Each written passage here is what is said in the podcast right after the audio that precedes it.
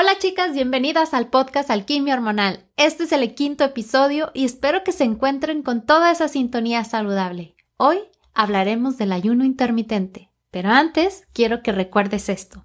Cualquiera que sea tu problema, trátalo desde la raíz. No tapes los síntomas con remedios rápidos o pastillas, que en realidad no están arreglando el problema. Ve a la causa emocional, al estrés, a tu estilo de vida y a tu salud hormonal.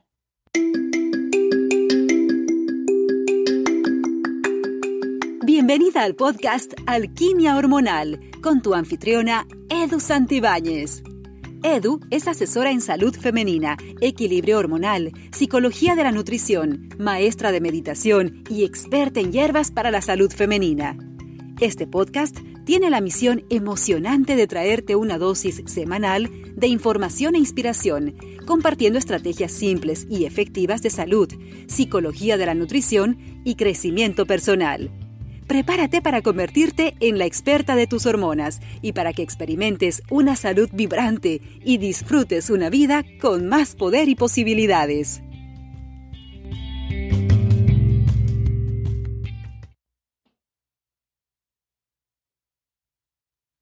Antes de probar el ayuno intermitente o cualquier otra cosa, quiero que tengas siempre en mente la bioindividualidad ya que de cada persona es completamente diferente y lo que me sirva a mí puede que a ti tampoco te funcione.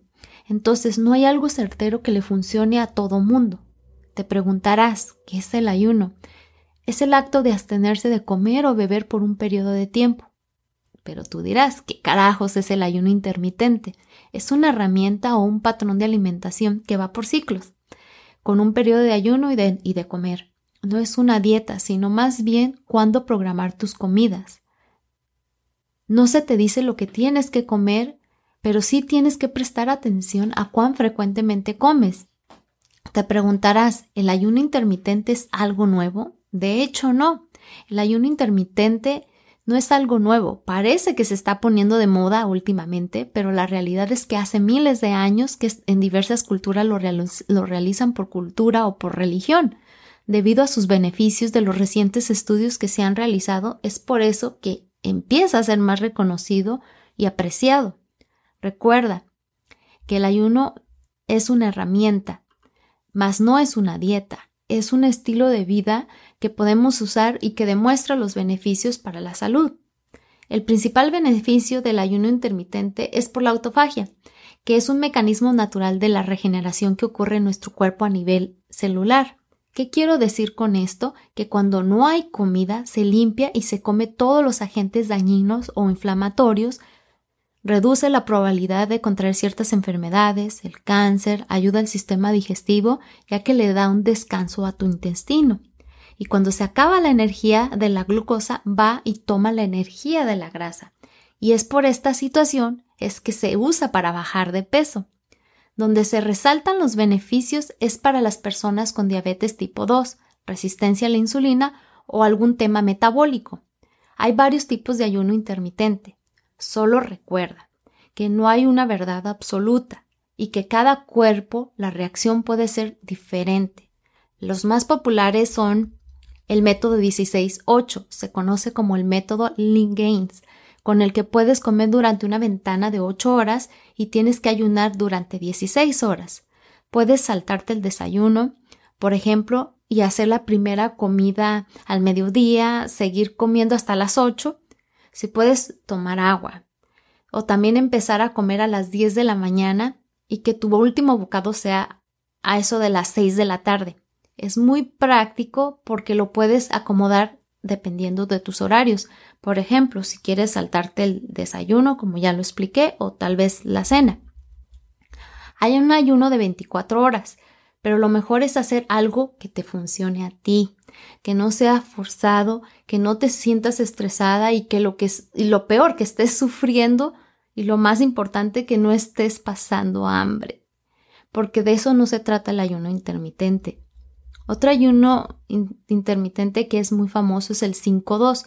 La idea aquí es que durante dos días de la semana reduzcas la ingesta de calorías a un máximo de 500 a 600 calorías al día. Los días no tienen que ser consecutivos y los otros días puedes comer lo que quieras. Otro tipo de ayuno es que durante 24 horas comas lo que quieras y luego tomas un descanso total de comida al día siguiente. Tienes que repetir este patrón una o dos veces a la semana. aquí las bebidas también son permitidas como el café, el té y por supuesto sin azúcar y el agua. Existen muchos otros tipos de ayuno, todos tienen sus beneficios y también sus desventajas. El que yo hacía y yo recomiendo porque creo que es el más práctico es el 16-8, pero como ya lo expliqué en el segundo episodio, si yo empecé a incrementarlo poco a poco las horas de ayuno para así no estresar a mi cuerpo. Lo que hoy hago y recomiendo es dejar pasar 12 horas entre la cena y el desayuno, porque necesitas cuatro horas para digerir tu comida, más, más ocho horas que necesita tu cuerpo para limpiarse. Esto para mí ya es un hábito.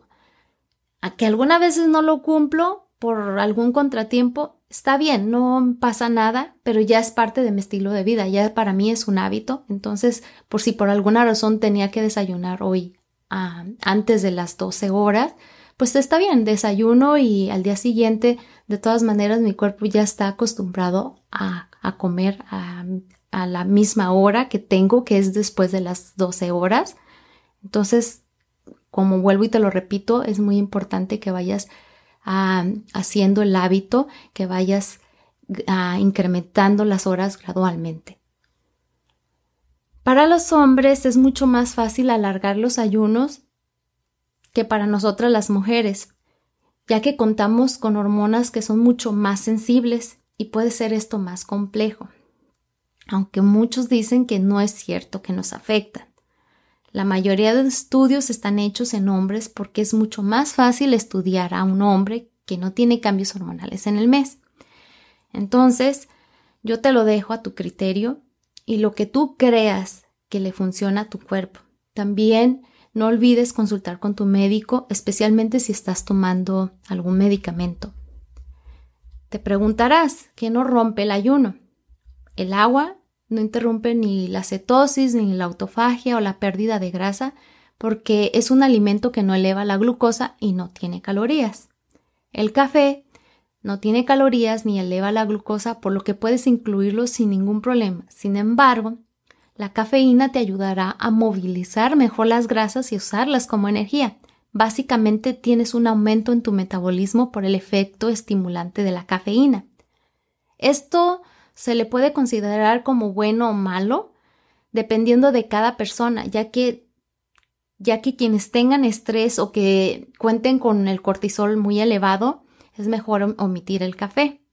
El té verde te ayudará a tu metabolismo a movilizar mejor las grasas, pero con un contenido mucho menor que la cafeína, al igual que su efecto estimulante. Su ventaja es que tiene antioxidantes que te protegerán de los radicales libres, dándote defensas contra el cáncer. Las funciones herbales también no son ningún problema, las puedes incluir ya que ayudan a la autofagia, a la cetosis y a la pérdida de grasa. El agua con limón no te sacará de la autofagia ni de la cetosis porque el contenido de azúcar es mínimo y apenas obtienes 2 gramos de carbohidratos y 8 gramos de calorías en un limón entero, por lo que tampoco afectará en tu pérdida de grasa. En la stevia, ninguno de los procesos tampoco se verá afectado por la, por la pero si la consumes pura ya que si tiene maltodextrina o fécula de maíz va a interrumpir el proceso de cetosis y la pérdida de grasa. Las sodas sin azúcar, generalmente estas bebidas están endulzadas con aspartame y este endulzante que personalmente yo no lo recomiendo, ya que no lo considero saludable y que puede afectar a tu metabolismo a mediano plazo. No te sacará de ninguno de los procesos de cetosis, ni autofagia, ni pérdida de peso a corto plazo recuerda, pero si lo consumes durante mucho tiempo, tu metabolismo se hará mucho más lento. El vinagre de manzana, esta bebida no interrumpe ninguno de los procesos de cetosis, autofagia ni pérdida de peso. Aunque efectivamente solo tiene una caloría, cuando se hacen los exámenes para ver los niveles de glucosa o de insulina, después de beber el vinagre de manzana, no solamente no se elevan, sino que, sino que disminuyen Pero recuerda siempre diluirlo con agua. No lo tomes sin diluir ah, en agua ya que dañará el esmalte de tus dientes y, además puede causarte quemaduras en el tejido sensible de la boca y en el exófago. Algo que también quiero recalcar, porque muchas veces me preguntan, es que no existe evidencia científica de que pueda ayudarte a bajar de peso. Entonces, ten ah, en cuenta ah, estos tips. El café con grasa tampoco interrumpirá los procesos de autofagia ni de cetosis, pero sí evitará que uses tu propia grasa durante el ayuno, porque uno de los ingredientes es el aceite de coco. Y en este caso usarás ah, las 120 calorías que vienen en una cuchara en lugar de las calorías de tu propia grasa. Si estás haciendo el ayuno para adelgazar, te recomiendo que no lo tomes con grasa. El estilo, ah, este estilo de vida es recomendable para casi todas las personas, excepto mujeres embarazadas, lactando, niños o personas con alguna condición médica. Siempre debes de preguntar a tu médico antes de comenzar o cambiar tu alimentación. También personas con diabetes tipo 1 tienen que ir, tiene que estar muy controlada porque les va a bajar los niveles de insulina y personas con tendencia o con trastornos alimenticios yo recomiendo que mejor no lo hagan porque puede ser la puerta de entrada a un trastorno o alguien que esté muy obsesionada con la alimentación o ya haya sido diagnosticada con ortoresia nerviosa o si eres, nuevamente lo repito, muy estresada o ansiosa, es mejor que no lo hagas. Es una línea muy delgada entre hacer el ayuno por cuestiones de salud o hacerlo por restringir calorías. Porque recuerden, el ayuno no se trata de restringir. Es recomendable para personas con diabetes tipo 2 que tienen, ya que se tienen excelentes resultados cuando hacen ayuno intermitente. También para personas con resistencia a la insulina y sobrepeso. El ayuno intermitente es muy independiente a la alimentación. Puedes seguir consumiendo los alimentos que usualmente ingieres, simplemente cambies la estructura de los horarios de a qué horas comes aunque lo ideal es que lo acompañes de una alimentación saludable. Mucha gente lo hace mal al restringir tanto que en la segunda comida se come todo y termina con el propósito del ayuno. Es por eso que no es para todo el mundo. Recuerda, comenzar gradualmente y escuchar a tu cuerpo. Cuestiónate, ¿de verdad tengo hambre? ¿O es hambre emocional? Tampoco sirve forzarte si te la pasas viendo el reloj para saber si ya puedes comer tu siguiente comida. Olvídalo, mejor no lo hagas. Mujeres, cuidado con el ayuno intermitente si están muy estresadas, si tienen hipotiroidismo o tienen un desequilibrio hormonal o una fatiga suprarrenal. Es mejor hacer el ayuno nocturno. En mi caso, tengo ah, fatiga suprarrenal. Esa es una de las grandes razones por las cuales dejé de tomar café. Así que decidí, decidí comer mi desayuno y cenar temprano. Así, la mayor parte de mi ayuno es nocturno, por lo que en la mañana, ya que en la mañana es cuando el cortisol ah, debe de estar elevado, porque recuerden que el cortisol es la hormona del estrés y tiene que subir a niveles adecuados. El cortisol, cuando no estás comiendo nada, te puede subir los niveles de azúcar. Aunque no comas azúcar. Cuando estás muy estresada, te lo sube. Hay gente que se siente muy bien saltando el desayuno, súper bien por ellos. Pero recuerda que tiene que sentirse bien para ti. Y no hacerlo porque tu amiga le funcionó mejor, bien, mejor, o, sea, le, funcionó mejor omitir el desayuno. Ah, hay gente para todo es lo que yo creo, y no somos iguales. Al igual, nuestros estilos de vida influyen mucho y también son totalmente diferentes. Eso hace que las cosas nos funcionen completamente a diferente. Lo que le funciona a tu vecina puede que a ti no te funcione. ¿Por qué? Porque tenemos estilos de vidas diferentes. Ah, también tenemos, como ya lo mencioné, yo tengo una fatiga suprarrenal, entonces a mí no me va a funcionar lo que le funcione a alguien más. ¿Por qué? Porque tengo esta condición. Entonces toma siempre en cuenta lo que vaya mejor para ti, lo que le funcione mejor a tu cuerpo. ¿Cuáles son los errores más comunes? A empezar muy rápido. Llevas toda la vida comiendo cinco veces al día y pones a tu cuerpo en estrés al restringirlo comiendo solo dos veces al día.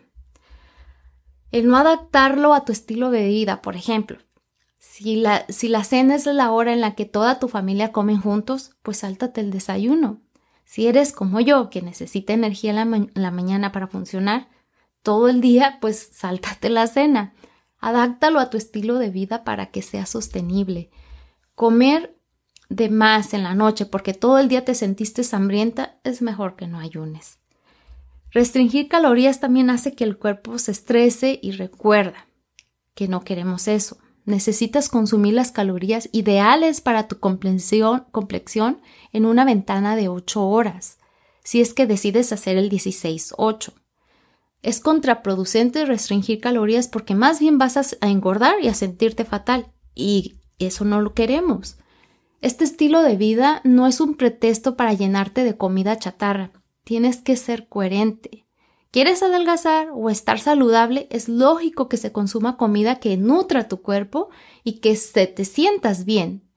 Y está bien si de vez en cuando te comes algo no tan sano.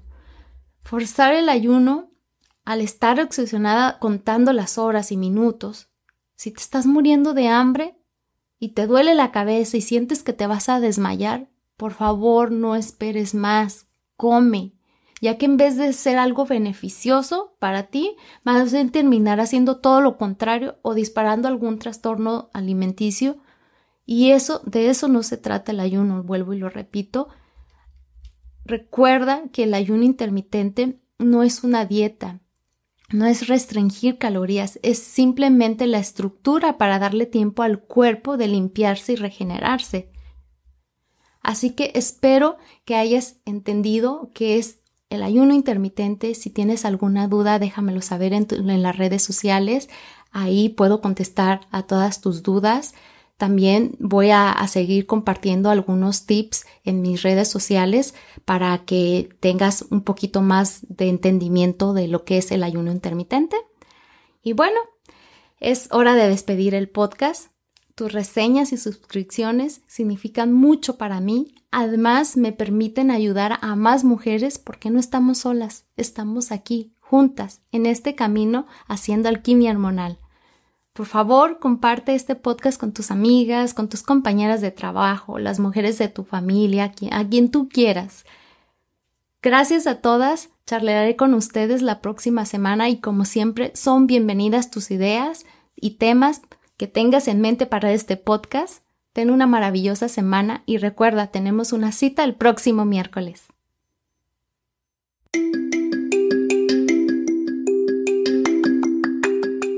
Escuchaste Alquimia Hormonal. Para más información visita www.edusantibanes.com o encuéntranos en redes sociales como Alquimia Hormonal.